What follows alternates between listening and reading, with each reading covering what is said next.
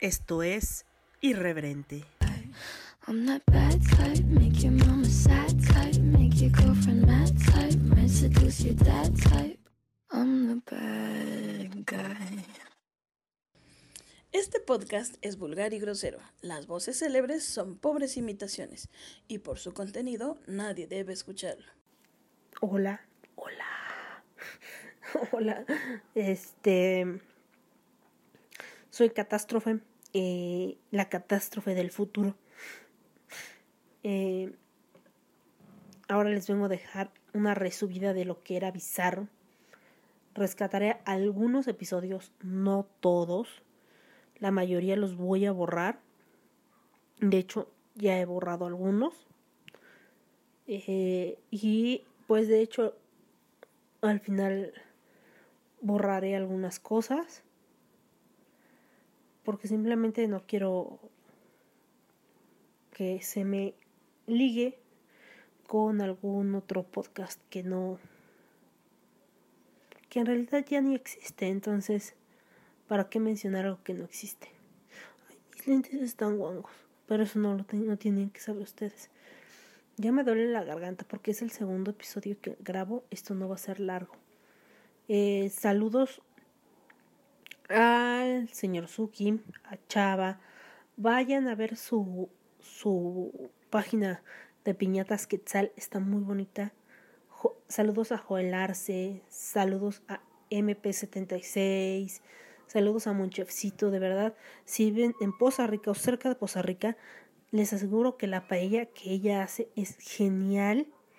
Y si quieren algún curso de lectura de tarot o cosas por el estilo, en la caja de Pandora, ustedes hablan con Pandora, la de la caja, y ella puede ofrecerles eh, los cursos y pasa otra vez el panadero.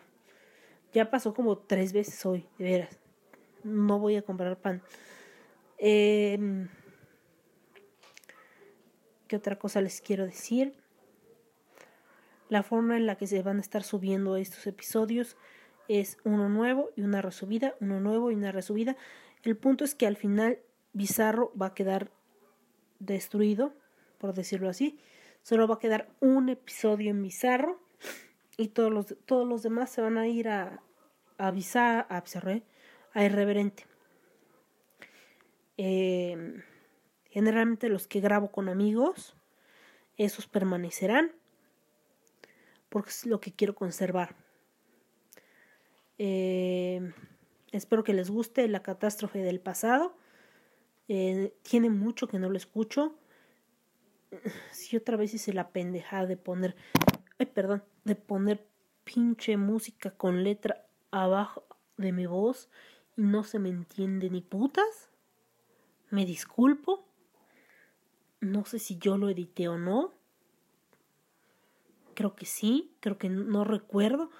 Es que si no lo edité yo, seguro que sí está. No, no me acuerdo.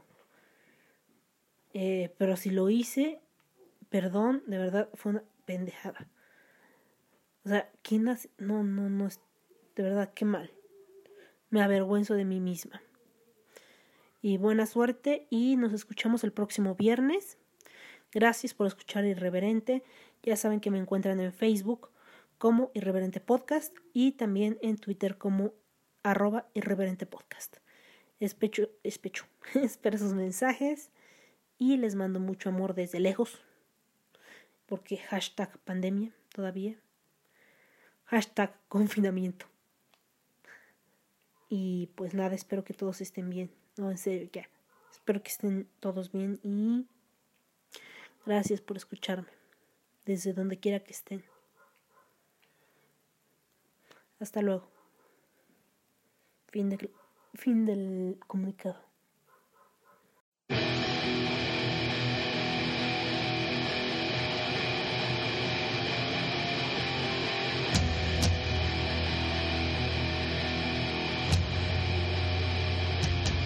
Episodio de Bizarro nos ponemos las botas y, pone- y empezamos a escuchar buena música. Hablamos de black metal. Tal vez yo no sepa mucho acerca de, esta, de este género, pero hoy tenemos un, un, un invitado muy especial. Se trata del bajista de Enigma, Lord Venom. Hola, ¿cómo están? Tenemos una plática con él y espero que les agrade este episodio. Quería preguntarte para ti, ¿qué es el black metal? Son muchas cosas. Para empezar es un género, un subgénero dentro de- del metal, que como sabemos eh, lo primero que se dio fue el heavy metal a inicios de los 70s y de ahí surgieron muchos subgéneros como el thrash, el death, el speed, el black metal, que surgió a finales de los años 80s y bueno, un género musical. Pero en lo personal para mí también es muchas cosas más. Es un vehículo para, para mi evolución interior. Es una manera de convertir la vida en un ritual. Es una manera de lograr un nivel de conciencia diferente. Y también es un estilo de vida. Este, yo conocí, lo conocí musicalmente a través de un proyecto que se llamaba Dagot, en el cual también tocaba el bajo. Sí. Y este, pero aparte de ese proyecto, yo sé que ha tenido otros proyectos. ¿Qué otros proyectos musicales ha tenido que pues desconozco yo? Yo empecé tocando cuando tendría 16 años y eso ocurrió hace mucho tiempo. Eh, sí, mucho tiempo, casi 30 años. Eh, y la primera banda donde yo toqué se llamaba Necropsia y era una época en la que los géneros del metal no estaban muy definidos, es decir, los jóvenes nos juntábamos a tocar metal simplemente por la necesidad de hacerlo, sin ponernos a, a pensar en qué, en qué etiqueta nos íbamos a, a colgar, en, en qué género estábamos representando, es decir, no, no decíamos vamos a tocar trash, vamos a tocar death, vamos a tocar heavy, simplemente nos poníamos a componer y nos poníamos a tocar. Eh, pasados los años me doy cuenta que tocábamos una especie de trash en aquella época.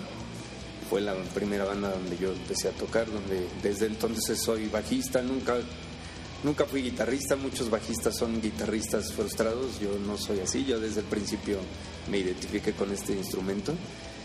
Y, después, de, pasados los años, mm, descubrí que lo mío era orientarme un poco más hacia el lado oscuro.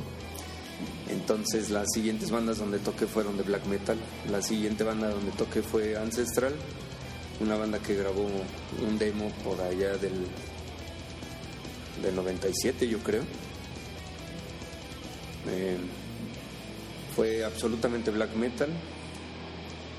Con ellos toqué durante varios años, era una banda demasiado under, casi nos dedicábamos solo a ensayar, no había presentaciones en vivo. Después he tocado en varias bandas, pero las que voy a mencionar son las que ocupan más lugar en, mi corazón, o que representaron, a las que dediqué más tiempo. Eh, después toqué en Bellum Cruor, también de black metal. Intermedio entre ellas dos toqué en Dagot, que es una banda de, como de power progresivo, de la cual aprendí muchísimo en cuestión musical, aprendí muchísimo a, a disfrutar estar en el escenario. Ellos son unos grandes amigos y grandes músicos, pero pues lo mío es el black metal, así que regresé al black metal y toqué en Velum Cruor, una banda muy buena también, eh, pero de, de la cual después me separé.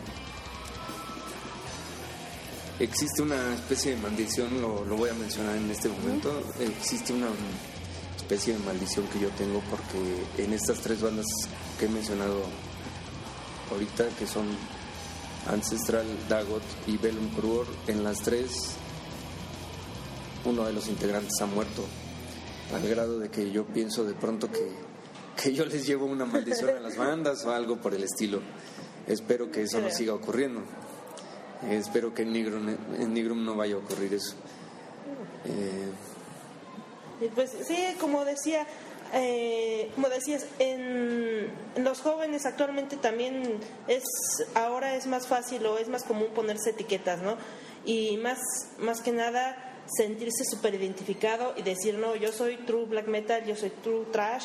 Entonces, si no sabes las bandas básicas o las legendarias de Black, eres un poser y bla, bla, bla, ¿no? Entonces, este, como que hay mucho true en, en, este, en este ambiente del metal y espero que la Tripolis no venga a romperme las piernas. Pero, este, seguimos este, con el nuevo proyecto que tiene Nigrum. Yo escuché algunas canciones, bueno, escuché todo el EP y la verdad la sensación que tuve con este disco, con este EP, fue muy, este, muy agradable, la verdad. Este, era, es, era la música, pero al mismo tiempo la voz. No, era como, encajaba todo, porque normalmente en una banda de black, o tal vez yo así lo percibo, como que la, el protagonista siempre es la voz, como que lo que resalta más es la voz. Y en este, en este disco sentí que todo encajaba como que perfecto, como que tenían, como que estaban sincronizados, eso es lo que quiero decir, que tenían un diálogo. Yo creo que detrás de todo, ahorita te voy a platicar por qué se oye diferente en nuestro disco, pero detrás de todo lo que debe de pasar es que las cosas salgan del corazón que la verdadera motivación para decir algo es que tengas que decir algo. Porque actualmente los jóvenes dicen, voy a armar una banda. Ay, ¿de qué compondré? ¿Qué voy a decir? Lo primero es que haya la necesidad de decir algo, que tu corazón te lo demande, que tu espíritu te grite que tienes que tocar, que tienes que escribir, que tienes que hacer algo. Y no te quede más opción que, ponerte a hacerlo, ¿no? ya después encontrar el género o encontrar cómo te quieres vestir o cómo quieres sonar o X cosa es lo de menos, la motivación es lo importante. Pero la sociedad actual ha tenido la tendencia muy fuerte a, quitar la esencia de las cosas y a dejar solo la imagen. Por eso están tan preocupados en que si son true o que si no son true o que si saben los nombres de mil bandas. Eso no importa. Lo que importa es lo que hay en el interior. ¿Por qué nuestro disco suena diferente? Porque nosotros regresamos a grabar como se grababa antes. El disco se grabó como grababan las bandas en los años 50, 60, en donde toda la banda se metía al estudio de grabación junta y tocaban juntos, como si estuvieran tocando en vivo. Nos, nos microfonearon por separado, pero tocamos juntos. Por eso se conservó esa química tan especial que se genera cuando una banda está tocando. Para los que no saben, los que sí saben, discúlpenme por utilizar el espacio en esta explicación breve. Para los que no saben, actualmente se graba por separado. Primero se graba eh, normalmente la base rítmica, que sería la batería, después el bajo. El, músico está solito en un cuarto tocando y se está registrando por medio de un micrófono. Después se graba el bajo, después se graban las guitarras, teclados, voces, lo demás que vaya a ver en la grabación. Al final se mezcla todo en la computadora y se hace una gran edición y se, se corrigen niveles, se digitalizan algunas cosas, etcétera. Nosotros no decidimos no hacer eso y decidimos grabar todos juntos porque así se hace la música. Porque las bandas deben ser en vivo, las bandas no deben de ser en estudio. Las bandas, la verdadera música es en vivo. La humanidad cuando descubrió que podía hacer música lo hizo en vivo, no se metió a un estudio a grabar. Entonces nosotros así decidimos hacerlo y creo que eso se, eso se, se, refleja en el disco y cuando tú lo oyes estás oyendo el espíritu verdadero del black metal. Sí, se siente totalmente diferente a otros discos que he escuchado de black, que la verdad este, tengo muy poco conocimiento de black. Tal vez ya, sé, va a venir la Tripolis y me va a asesinar, pero Demon Borgir lo he escuchado y una banda veracruzana que se llama, ay, no recuerdo el nombre, pero también es de Black. Y como que siempre siento que Alfa Heridiano, no sé si la has escuchado. Sí, sí, los conozco. Alfa Heridiano a Kerner. Eso. Sí, los conozco de toda la vida. Por, por, por mail, en persona nunca nos hemos conocido. Sí, he escuchado, los he escuchado a ellos y generalmente esa es la primera impresión que me hace, ¿no? Que el protagonista es la voz. Y hablando de Nigrum, este, ¿cómo se llaman los integrantes o los podría decir hasta, los ingredientes, ¿no? que componen esta esta banda que la verdad me ha dejado gratamente sorprendida. Pues mira, en la voz y la guitarra está Exu, J. Exu, que es quien me, quien me invitó un día, le, le mencionaron mi existencia y él me buscó, me invitó a participar. Él es guitarra y voz. En la otra guitarra está Ansus, que también con nosotros es bajista, pero es, perdón, con nosotros es guitarrista, pero es bajista y vocalista en Inferna, que es una excelente banda de la Ciudad de México, también de black metal. En la batería está Ocultus, que también es baterista de Aborim, de Puebla, una banda legendaria. Y en el bajo estoy yo, Lord Venom, que pues llevo toda la vida en esto. Platícame cómo empezaron a crear este EP, porque no es nada más este, pues a ver qué se me ocurre y vamos, ¿no? Porque incluso para grabar este podcast, pues también tengo que tener un poco de preparación, tengo que prepararme un poco antes de grabar y ver más o menos de qué voy a hablar, con quién, si tenemos algún invitado o algo por el estilo. ¿Cómo empezaron a crear este EP? Cuando formamos la banda grabamos dos canciones en estudio para probarnos a nosotros mismos, escuchar eh, qué sonido estábamos generando. Y esas canciones tenían un estilo muy diferente, mucho más elaborado. Pero eh, platicando a lo largo de, de interminables horas que hemos departido, filosofando, platicando acerca del mundo, del arte, del black metal, de la música, eh, llegamos a la conclusión que queríamos hacer algo más directo, más, más ritualístico, más espiritual, más rock and rollero. Y empezamos a componer esta serie de, de canciones. Ustedes se van a dar cuenta que son canciones sin gran complejidad, que buscan más tocar el alma de quien las escucha y la nuestra misma. Y compusimos las cinco canciones, decidimos plasmarlas inmediatamente, no esperarnos a tener un- una lista más larga de canciones. Cuando ya teníamos la alineación completa, porque bueno, pasamos por, por otras personas que, que fueron entusiastas al principio y por alguna razón tuvieron que abandonar la banda. Llegamos a la alineación que mencioné hace un momento y con ellos grabamos este disco.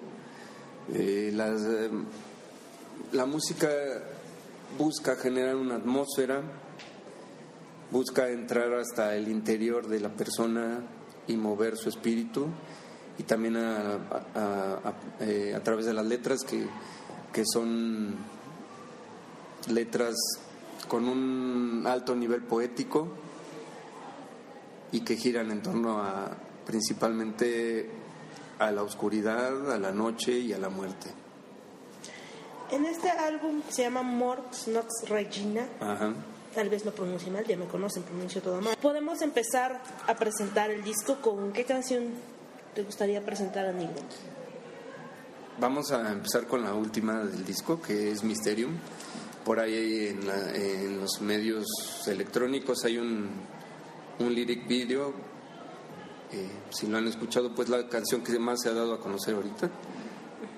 Es una canción donde se siente mucho eso que les mencionaba del rock and roll. Suena curioso, no, no van a escuchar a Chuck Berry, obviamente, pero, pero el rock and roll se compone de ciertas escalas y, cierta manera de estructurar los riffs y se escucha en esta canción, pero al, al mismo tiempo es una canción que es como un mantra que nos invita a interiorizarnos y a descubrir un poco nuestro ser espiritual y la energía oscura que hay dentro de nosotros. Ok, vamos con esta canción, Mysterium.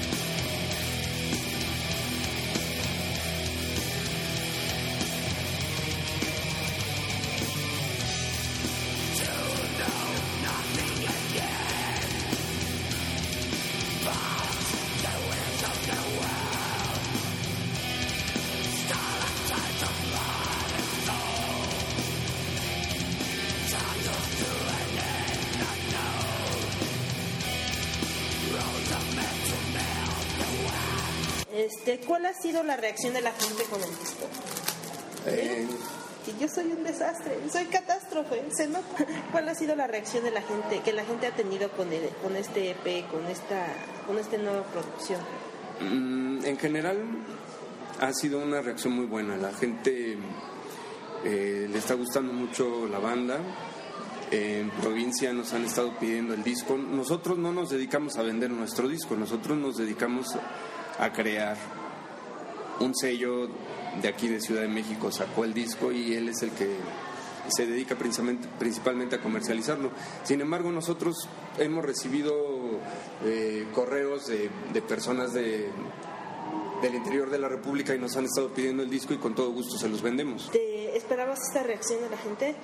No, no esperaba, a la vez sí y a la vez no, no esperaba eh, las cosas como han ocurrido, porque han ocurrido de una manera extraordinaria. La banda se empezó a formar hace dos años, debutamos hace un año, hace casi un año, debutamos el 25 de octubre de 2015 en Puebla, abriéndole ajena de Noruega, lo cual es algo que no pasa todos los días, que, que- como banda le abras, abras en un evento internacional a una banda clásica de Noruega, pues Norue- Noruega es el país más fuerte en cuanto al género de black metal. Entonces, digamos, como se dice eh, popularmente, eh, empezamos con el pie derecho y se han venido los sucesos uno tras otro. El disco se grabó muy pronto porque ya estábamos listos para componer, grabamos en un solo día. Eh, teníamos un sello de Puebla que estaba listo para sacar el disco. De pronto este otro sello que es eh, eh, Black Soul Productions nos ofrece unas mejores condiciones, nos ofrece sacar el disco con una mejor presentación, digipack, cuadernillo de 12 páginas y pues tuvimos hasta hasta hasta para escoger la compañía, ¿no? Hay bandas con todo respeto para ellos, pero hay colegas músicos que se tardan 10 años y no pueden sacar un disco, porque no hay apoyo, porque nadie quiere sacar su disco, porque ellos tienen pleitos internos, porque no acaban de componer, porque la grabación no les, no les satisface, por múltiples razones no sacan el disco. Para nosotros todo ha sido muy rápido.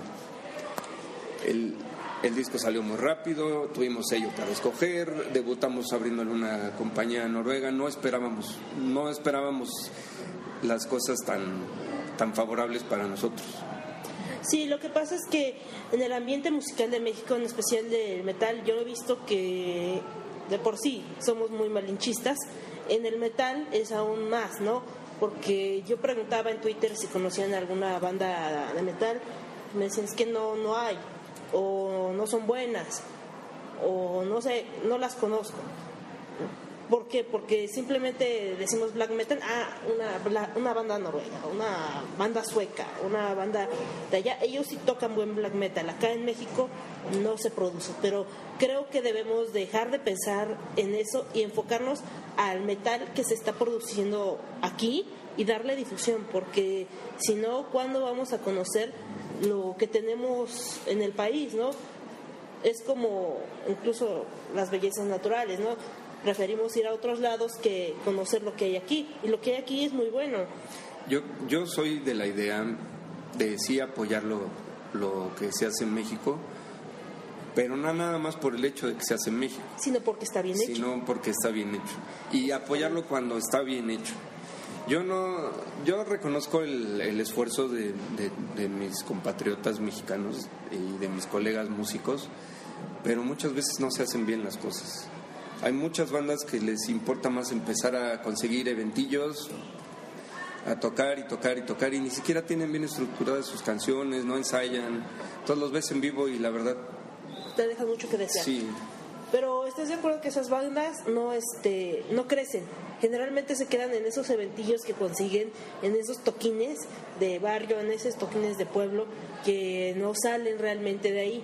Las bandas que realmente crecen este, son las que deberían ser este, como que promocionadas o reconocidas, ¿no? se, se tiene que dar solo, se va dando solo. Mira, por ejemplo, eh, dentro del thrash metal está Strike Master, que acaba de tocar hace dos días en Nueva York, eh, tuvo gira europea, gira, gira asiática, gira sudamericana.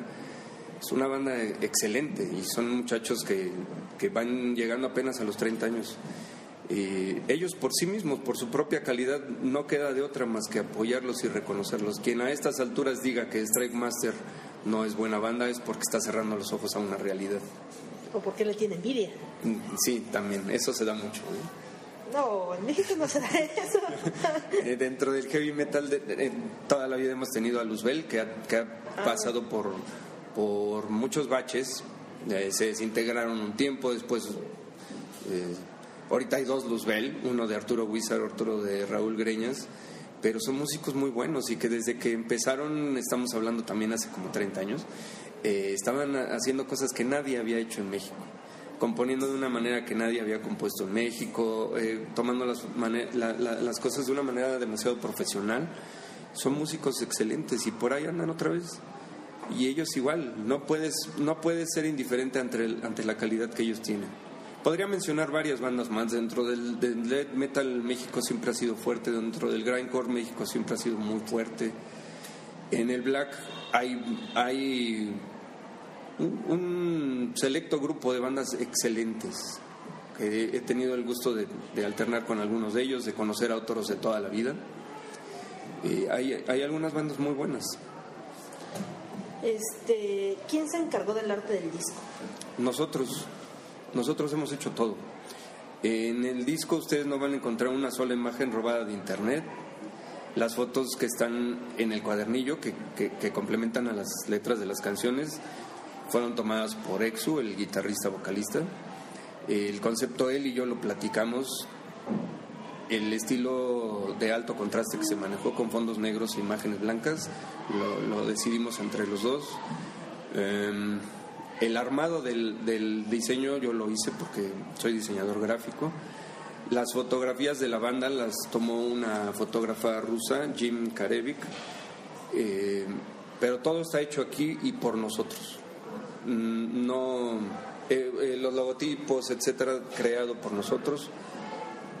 Los sigilos también creados por nosotros. No, no somos alguien que, que pueda agarrar una foto de un diablito, de una calaverita de internet y, y hacerle, meterle unos filtros, hacerle un trabajillo en Photoshop y meterlo en nuestro disco. No, no va con nosotros. Todo, todo es una creación de la banda. Eso es bueno porque es todo original, todo viene de ustedes. Y este, aparte de esta presentación que tuvieron con Jena, ¿han tenido alguna otra presentación? Mm, Sí, en- eh, hemos tocado en Puebla dos veces, eh, incluyendo esa, esa de Jena. Hemos tocado en Toluca. Aquí en Ciudad de México tuvimos la oportunidad de alternar con varias buenas bandas de, metal extremo. En México en un festival que se llamó Mictlán. El Metal Manda se llamó el festival, pero lo- era el aniversario de Mictlán, que es una organización que hace eventos. Y después eh, acabamos de, tener el gusto de, de ser banda de soporte de Baratron, una banda legendaria de Grecia que tiene muchos años tocando black metal. Eh, son los eventos que hemos tenido. No somos muy prolíficos en tocar en vivo, pero cuando lo hacemos es algo muy especial. Sí, porque al parecer, bueno, por lo que escucho, han tenido la par- participación en muy buenos eventos y con muy buena energía, porque si en el disco se escucha muy bien, yo creo que en vivo es otra experiencia. ¿Cómo se preparan para un concierto?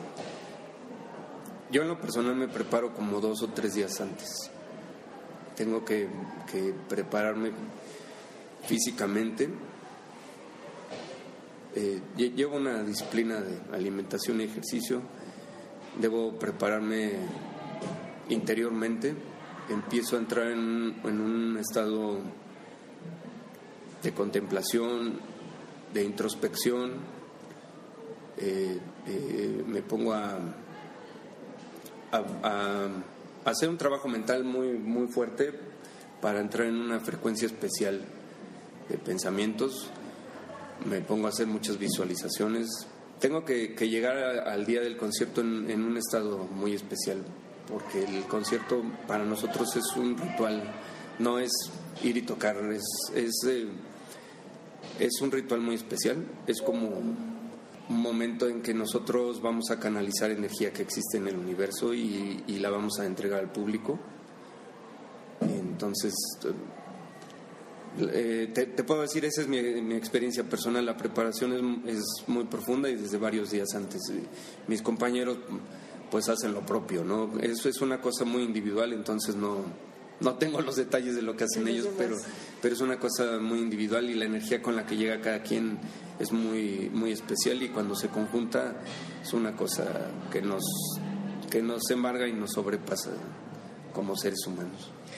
La energía, insisto, la energía que transmite esta, este disco es muy, muy especial porque no, o sea, no es de, esa- de esos discos como que te atosigan. O sea, como que sientes un- una energía, un, algo especial y para eso les voy a dejar esta canción que es... Vamos con la segunda del disco que es Cruor, Cruor et Saliva. Esta canción me gusta mucho, me gusta el ritmo, me gusta cómo empieza.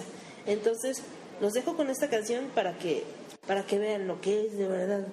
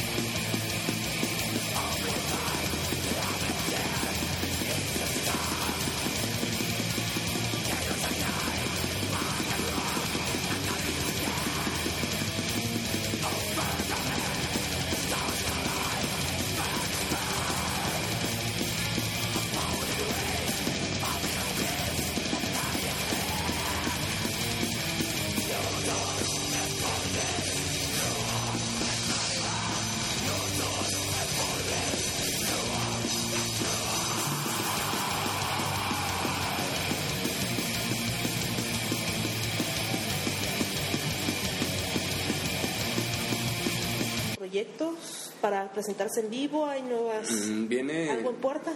el 30 de octubre, que va a ser una noche muy especial porque es la noche de muertos. Eh, va a tocar aquí en México Mayhem, que es una banda legendaria de black metal. Quien es, esté familiarizado con el género, pues debe saber de quién estoy hablando y toda la leyenda que rodea Mayhem. Están presentando en una gira por primera vez completo su disco Mysteries of Satanas, que es un disco muy especial. Por mencionar rápido, ¿no? Ese disco, eh, dos de sus creadores actualmente ya murieron. El, el escritor de todas las letras y que en su momento era el vocalista de Mayhem, Dead, eh, se suicidó y el compositor de la música o principal compositor de la música Euronymous fue asesinado. Entonces ese disco de alguna manera se sentía como que tenía una maldición y, de hecho al, al escucharlo genera una atmósfera muy oscura, muy brutal. Y ellos decidieron, lo dicen ahora, ¿no? En el momento no lo dijeron, pero lo dicen ahora. Atila lo ha dicho en alguna entrevista. Atila es el vocalista y es quien grabó la voz en el disco. Ha dicho que, que ellos sintieron que la energía era demasiado fuerte como para tocar ese disco completo en vivo. Pero actualmente, pues ellos han madurado, son personas eh, con, un- con más fuerza interior y se sienten eh, preparados y con muchas ganas de presentar ese disco completo en vivo y decidieron hacer toda la gira actual presentando ese disco.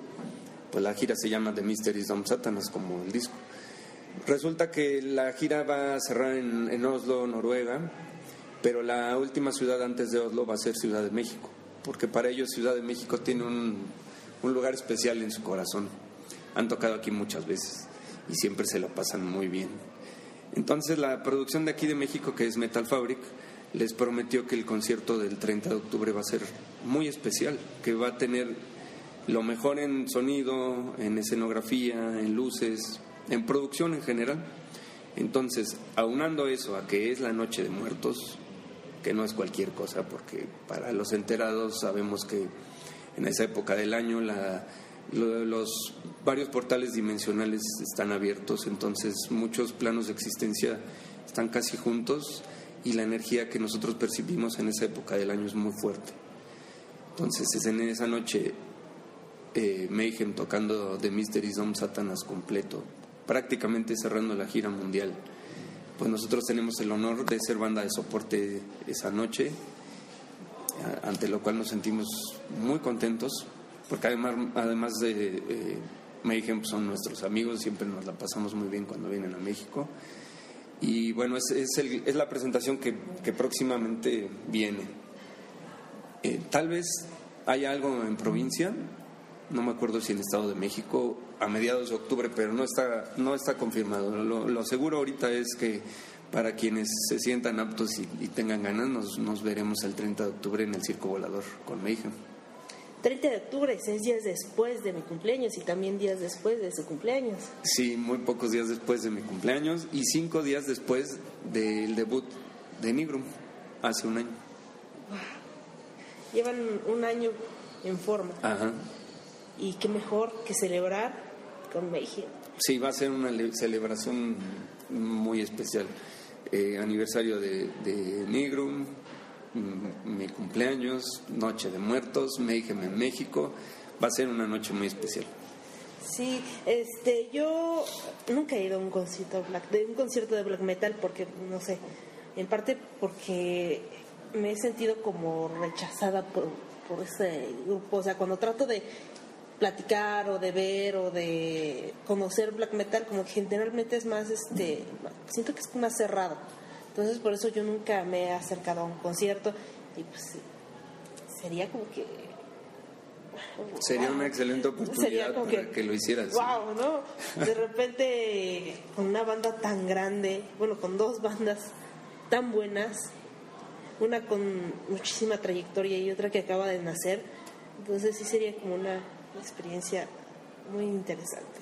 Además, después de cuatro días de mi cumpleaños, en especial esos días como que ando como bajón, no sé por qué, ando... Tal vez sea el ciclo, porque cada año los últimos del, 20, del 22 al 30 de octubre estoy como que en depresión o en cambios o porque es como que el nuevo año para mí, como volver a nacer cada año. Entonces, este, mi año nuevo realmente comienza el 26 de octubre, que es el día que nací. Entonces, sería una buena forma de empezar el año. Excelente forma. Va a haber otras eh, tres bandas, me parece, aquí compatriotas mexicanos, también buenas bandas, eh, y sería una excelente manera, porque inevitablemente el evento te va a tocar el interior, te va a tocar el alma, y para bien o para mal van a ocurrir cosas en ti. Entonces, si en ese momento estás de alguna manera con cierta apertura, pues es una oportunidad muy buena. Los, black metaleros muchas veces sí somos muy herméticos, muy cerrados. A veces por pose, hay que ser honestos, a veces por pose, pero a veces porque así somos simplemente. a veces somos personas un poco reservadas, estamos más clavados en, nuestro interior, en nuestros pensamientos. ¿no? Yo, yo con la vida me he ido relajando. Me sirvió mucho tocar con Dagot, tocar en una banda de, power progresivo me ayudó mucho a disfrutar, disfrutar el escenario. Yo ni siquiera disfrutaba tocar en vivo. Eh, yo era tocar para mí y con mis amigos, ¿no? Pero no, ellos me, me ayudaron a abrirme mucho, me he relajado mucho y, y creo que eh, no, no se te quita lo, lo blacker, si, si te conviertes en una persona amable, no tiene nada de malo. Sí, hablando de eso, Lord Venom es muy amable. La verdad es muy, muy buena persona, porque conozco de él. Este, ¿Y cómo podemos conseguir su material? Nos pueden escribir al Facebook. Eh, el Facebook es Negrum Oficial. Busquen y nos pueden escribir y se los vendemos nosotros mismos. Y si no, la compañía es Black Soul Productions, que es un subsello de Ablaze Records. Igual busquen Ablaze, a Blaze, que es como un, en inglés es como relámpago, a Blaze Records. Ablase se escribe con Z, con B de burro, Ablase, a Blaze Records. Eh, localicen en el sello y pues con ellos lo pueden comprar. Si no, me imagino que en varios puestos del Chopo está. Yo no, no estoy enterado bien de la distribución, ¿no? Pero bueno, contáctenos tanto a nosotros como a la compañía y con todo gusto se los hacemos llegar aquí en la Ciudad de México o en cualquier parte del mundo. Ya mandamos a Estados Unidos también. No, pues yo tiene años que no voy al chopo. Ya mi edad ya no me, ya no me permite andar en esos lados. Ya no, no es por miedo, sino que como que me ingento muy rápido y me acaloro mucho y no sé, me vuelvo una señorita muy, muy delicada y tengo que salir rápido ahí. De ahí, o sea, si voy a comprar algo, voy a algún puesto en específico y me regreso. Ya no es de andar viendo, ay, mira, que las pulseritas, que las playeras, que a ver qué discos tienen. Pero yo veo que mucha gente joven sigue yendo al, al chopo. No sé qué ambiente hay ahora y tampoco, no, no sé. O, o tal vez yo he cambiado porque yo siento el ambiente diferente, ¿no? Como que... El Chopo ha cambiado. Yo, yo eh, conocí el Chopo desde que empezó. Yo era, yo era casi un niño, era un pequeño adolescente. Pero un tío vivía a media cuadra del Museo del Chopo.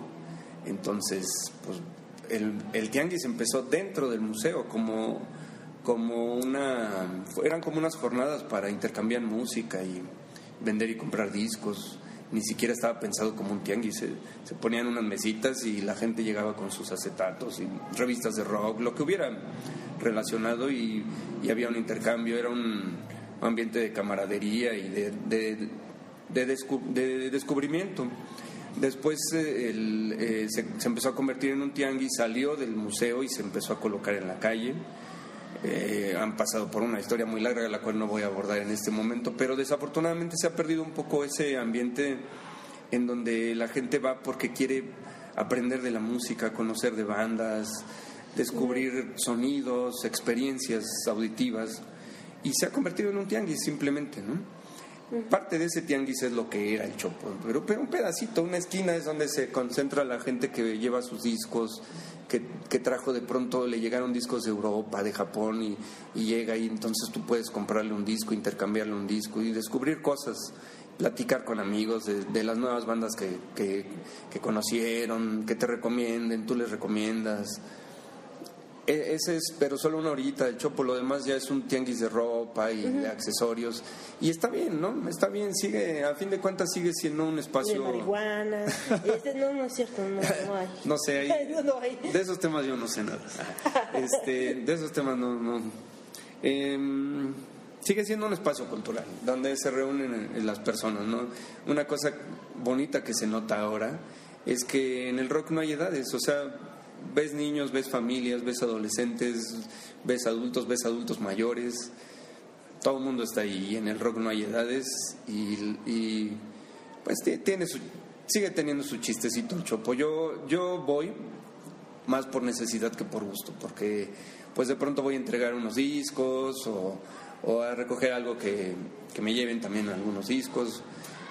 Pero no, no es un espacio donde me agrade llegar y pasar la tarde, ¿no? Voy a lo que voy y, y, me retiro. Sí, como te decía, uh -huh. ya este, ya no es de que bueno, pues voy a caminar, voy a ver qué encuentro, uh -huh. a ver este qué, quién puedo conocer de nuevo, ya es como que voy a comprar esto y ya me salgo, ¿no? No sé, tal vez yo soy la que estoy mal. No, es que no es estar mal, estar bien, lo que te acomoda está bien y lo que no, no. O sea, habrá quien todavía disfrute llegar y pasarse toda la tarde ahí, después ir a tomarse una cerveza a las cervecerías aledañas. No sé, muy respetable y, y está bien. O sea, si para ellos está bien. Pues está, está perfecto, bien. ¿no? pues está sí. chido. Este, te decía que yo con el black metal una vez escuché un comentario de. Ni siquiera es un conocido. Alguien. Me decía que el black metal es este, quemar, iglesia, quemar iglesias, violar vírgenes y comer niños. ¿Qué, qué tan cierto es? Bueno, eh pues no, es que el black metal tiene toda una historia, ¿no? Y, no puedo yo como decir, este es el black y lo demás no es el black. O sea, Sarcófago, por ejemplo, una banda legendaria de Brasil y que, y que influenció mucho a los noruegos, por ejemplo. mm, que es una banda que, que apareció desde los ochentas, pues sus letras eran precisamente quemar iglesias, violar vírgenes. Sí, y, y bien, ¿no? Y la atmósfera que generaban era muy buena y, y impusieron algunos estándares que hasta la fecha se siguen en cuanto a vestimenta o, o tipo de, de portadas de los discos. No te puedo decir qué es el black metal y qué no lo es. Yo te puedo decir mi, mi opinión personal. Las letras de nosotros no son una, una, una lírica específica, no te están invitando a matar o a quemar o a violar. Las letras de nosotros eh, tienen como objetivo tocar el alma y acercarte a, tu lado interior oscuro y ancestral. Que descubras ese ser espiritual que está dentro de ti. Y con este disco Morx Nox Regina, que la verdad soy fan, soy fan número uno, este, este, sentí muchas cosas que no había sentido en un- escuchando música, ¿no? Este, este como vibrar es, un- es una vibra muy, muy, muy especial. Este, antes de continuar, me gustaría dejarles otra canción que es Vamos a poner la cuarta del disco, que es Somnia Mortis Intra, que es mi favorita, por cierto, del disco. Entonces aquí los dejamos con esta rolita y ya casi nos despedimos de este su podcast bizarro.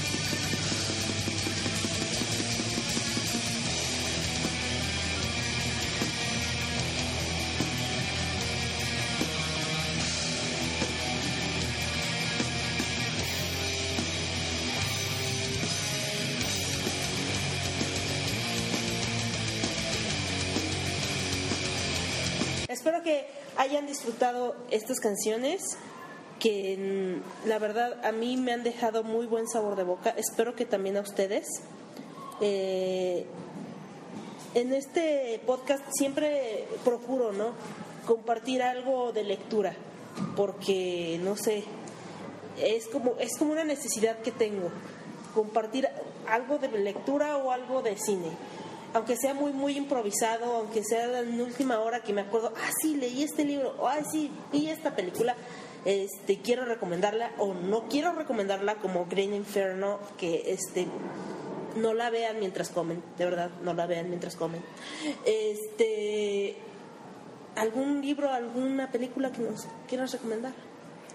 Bueno, eh, el cine es una de mis grandes pasiones.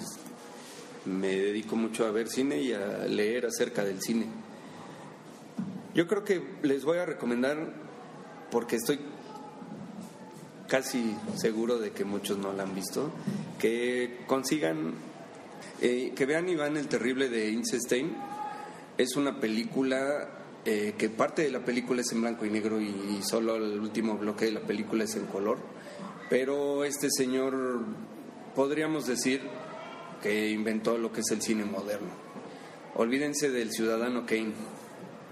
Eh, Iván el Terrible les va a mostrar eh, encuadres, manejo de planos, iluminación, producción, puesta en escena, guion, actuación, todo con, con, eh, marcando los estándares que ahora se utilizan. De hecho, hay secuencias de, de Einstein que el cine hollywoodense ha tomado casi al pie de la letra.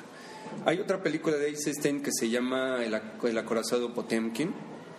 Tiene una secuencia que es la de la escalera. No sé, no sé cómo se llama exactamente esa escena, pero hay una, una secuencia de Ah, acción en una escalera. muy grande Ajá. que va mucha gente bajando. Exacto. Y el este ejército muy- les empieza a disparar. Muy impresionante, sí, sí, sí, conozco bueno, la escena. Bueno, pues si vieron Los Intocables de los noventas, Oh, con Kevin Costner en el protagónico y la dirigió, no recuerdo si Coppola, estoy seguro. Bueno, hay una secuencia en una escalera que es muy parecida. que es igual, o sea, eh, eh, eh, el director um, está rindiendo un tributo. No creo que sea un fusilote, porque esas personas tienen mucha cultura y no lo harían así descaradamente, pero está rindiendo un tributo a la secuencia de la escalera de Einstein. Hay una parte de la carriola en los Ah, intocables. también cuando se cae, también es parte de, de esa escena, ¿no? De la Ujú. escalera, que es como que muy dramático cuando le de- dejan caer la carreola y Ajá. va por las escaleras. Bueno, vean las dos películas. Si no han visto Los Intocables, véanla. Vean El acorazado Potemkin de Einstein. Eh, comparen las escenas, vean que los cineastas eh, contemporáneos rinden tributo a- al, al cine antiguo. También vean, como les decía, Iván el Terrible. Iván el Terrible, por ejemplo, eh, le enseñó a hacer cine a... Se me están yendo los nombres, disculpen. No, no hay problema. No sé si vieron Drácula de Stoker, de, Ah, claro. de Coppola, ¿no? ¿Es de Coppola? Sí. Bueno, pues Coppola ahí rende tributo a una escena de Iván el Terrible cuando, cuando Vladimir Dracul reniega de Dios Ah, en- claro. dentro de la iglesia ortodoxa. Hay toda una serie de movimientos de cámaras, de encuadres, la atmósfera, la iluminación, el- el- los personajes que son los sacerdotes ortodoxos están tomados casi, casi como con papel calca de escenas de Iván el Terrible. Por eso les estoy recomendando esas películas viejas, porque es como cuando oyes metal, de pronto, si yo ahorita en la actualidad descubro el black metal a partir de, de Watain, si me gusta la, la música y me gusta la cultura, me voy a poner a indagar de dónde viene esa música, qué bandas influenciaron a esa banda que tanto me gustó, de dónde viene y voy a, voy a empezar a hurgar en el pasado y voy a llegar a, a lo mejor hasta, hasta el blues o no sé. Con el cine a mí me ocurre, veo una película y me gusta hurgar en el pasado, ver de dónde vienen las cosas. Por eso les estoy recomendando esas películas eh, antiguas y que les pueden sonar tan raras, pero ubíquenlas. Iván el Terrible y El Acorazado Potemkin son excelentes películas. Yo les voy a recomendar algo para leer. Como vi que les gustó mucho el- esto de los tatuajes, les recomiendo que lean El hombre ilustrado de Ray Bradbury. Es un indispensable. Son historias cortas contadas a través del cuerpo de un hombre. Así empieza el libro. Un hombre llega a descansar y le dice que está maldito porque una bruja lo hechizó. Él no está tatuado, está ilustrado. Sus tatuajes tienen movimiento, vida, cuentan historias que dice él que han vuelto locas a las personas. Entonces, por favor, lean ese libro y yo creo que en próximos podcasts seguiré hablando de Ray Bradbury con Fahrenheit 451, ¿es 451 o yo estoy mal. Eh, ya saben, ya me conocen. Este y pues nos despedimos. ¿Algún mensaje antes? Eh, que, que aborden el arte en general, la literatura, el cine, la música, todas las expresiones artísticas con el corazón. Que, dejen, que se dejen tocar el corazón, que se dejen tocar el alma. Esa es la manera de vivirlo. Saludos especiales a los que son de verdad, como dice Chapín, a mis escuchas de verdad que son arroba kenzo-naomi, a Abel, muchas gracias por compartir mi podcast y darle favo a mis tweets, Vaya Angelo, y a Chapín de Dejémonos de Mentiras.